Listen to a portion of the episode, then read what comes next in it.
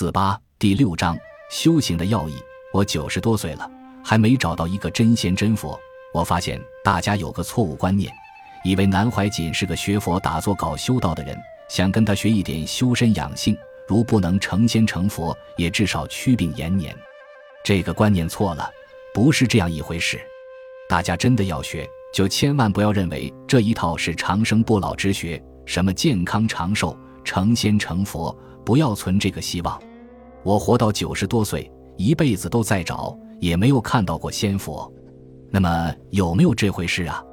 有，但是找不到。仙佛之道在哪里？我的著作很多，大家要学修养身心，重点是两本书，请诸位听清楚。一本是《论语别裁》，讲圣贤做人做事业的行为，书名叫做《别裁》，是我客气谦虚，也是诚恳真话。我不一定懂得中国圣人之道的传统，不过是把我所了解的解释出来。其中有许多解释与古人不同，有的地方推翻了古人，很大胆，因此叫做别裁，特别的个人心得。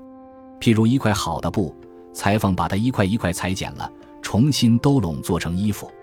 我在序言里也讲到，我不是圣贤，只是我个人所了解的中国文化，做人做事是这样的。所以你不管学佛修道。先读懂了《论语别裁》，才知道什么叫修行。现在有个流行的名称叫粉丝，据说我有很多粉丝，其实都是假的。他们自欺欺人，我也自欺欺人。他们连《论语别裁》都没有好好看过，好好研究过。因为我这一本书出来之后，外面讲《论语》的多起来了，各个大学都开始讲《论语》，我也很高兴。《论语》真正是讲圣贤做人做事的修养之道，也就是大成至圣先师孔子的内圣外王之道。孔子是中国的圣人，在印度讲就是佛菩萨，在外国就叫做先知，在道家叫做神仙。可是儒家传统只把大成至圣孔子看作一个人，不必加上神秘的外衣，他就是一个人。另一本非常重要的是原本《大学威严》。要问打坐修行修养之道，原本《大学威严》开宗明义都讲到了。大家都说向我求法，我也没有认为自己开悟得到了，也没有认为自己在弘扬佛法，也没有所谓的山门，也不收弟子，几十年都是如此。所有我所知道的，在书上都讲完了。你们自己读书发生这种见解，是你们自己上当受骗。所谓依法不依人。依了一经不依不了一经，依义不依语，依智不依事。你们有何问题，自己去研究经典。为何一定要找个人崇拜依赖呢？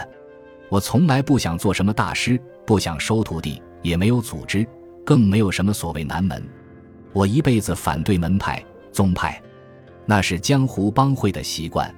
你们以为拜了老师就会得道，就会成佛，当面授受就有秘法？就得到了吗？真是莫名其妙，口口声声求法度众生，自己的事都搞不清楚。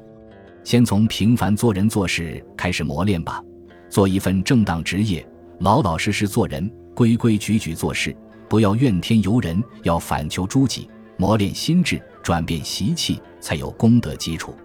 否则就成了不务正业，活在幻想的虚无缥缈中罢了。修行重点守在转变心理习气，修习定力是辅助。人贵自立，早日自立，便早日自觉。功德够了，自己会开发智慧。选自《念一世纪初的前言后语》，答复组团见南师函。本集播放完毕，感谢您的收听，喜欢请订阅加关注，主页有更多精彩内容。